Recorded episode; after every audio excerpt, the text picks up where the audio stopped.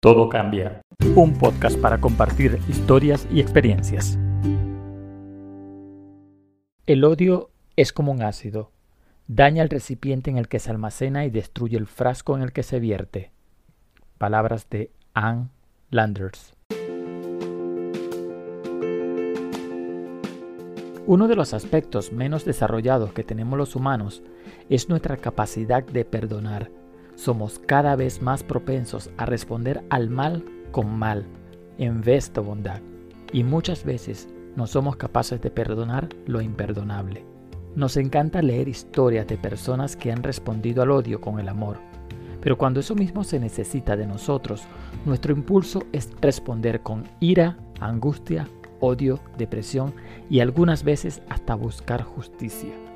Pero no nos damos cuenta que una de las claves para lograr obtener una vida emocional y físicamente sana depende de desarrollar el hábito de perdón y la gratitud para dejar de lado las heridas del pasado.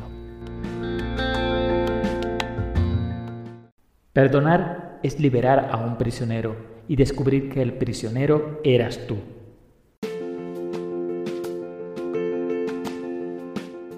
Realmente es lo más amable y sano que puedes hacer por ti mismo. Si tu enemigo no merece ser perdonado por todo el dolor, la tristeza y el sufrimiento que causó en tu vida, piensa que tú mereces estar libre de este mal que hace sentir el rencor. Si te enfocas en lo negativo de las experiencias de tu vida, allí te quedarás, por lo cual te invito a que consideres lo siguiente. El odio que sientes hacia tu enemigo no le hace daño a él, te hará daño a ti el resentimiento es como tomar veneno y esperar que mate a otro. La mejor venganza contra tus enemigos es vivir una vida exitosa y feliz. ¿Quieres vengarte de alguien que te trató de destruir? Muéstrale y sobre todo muéstrate a ti mismo que los obstáculos que trataban de crearte no eran lo suficientemente importantes como para debilitarte o destruirte. Piensa en convertir lo malo en algo bueno, para encontrar el lado positivo y eliminar la nube oscura que no quiera irse de tu vida. Piensa en tu enemigo como alguien que te ha ayudado a crecer. Lo mejor que puedes hacer es tomar esa oportunidad para fortalecer tu vida. Toma lo que has aprendido y conviértete en una persona mejor gracias a eso. Realiza una lista de las cosas buenas que surgieron como resultado de esta terrible experiencia. Probablemente te has centrado lo suficiente en las partes negativas de esta experiencia. Así que Mira el problema desde un ángulo completamente nuevo y empezarás a ver el lado positivo de lo sucedido y encontrarás los beneficios de haber pasado por tal experiencia. Sé compasivo contigo mismo. Si has reflexionado sobre este problema durante mucho tiempo, coloca la dirección de este barco en una nueva dirección. A medida que trates de hacer un nuevo camino para salir de la oscuridad del bosque de esta vieja herida, mirarás todos tus errores, por lo cual debes empezar por perdonarte. Sí, perdonarte.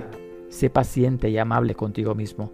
Siempre toma en cuenta que el dolor emocional extremo tiene un profundo efecto sobre el cuerpo. De ese tiempo para sanar física y emocionalmente. Date permiso para sentir las emociones y procesarlas. No reprimas el dolor. Una vez que aprendes y entiendes que perdonar es la única solución, se termina el dolor.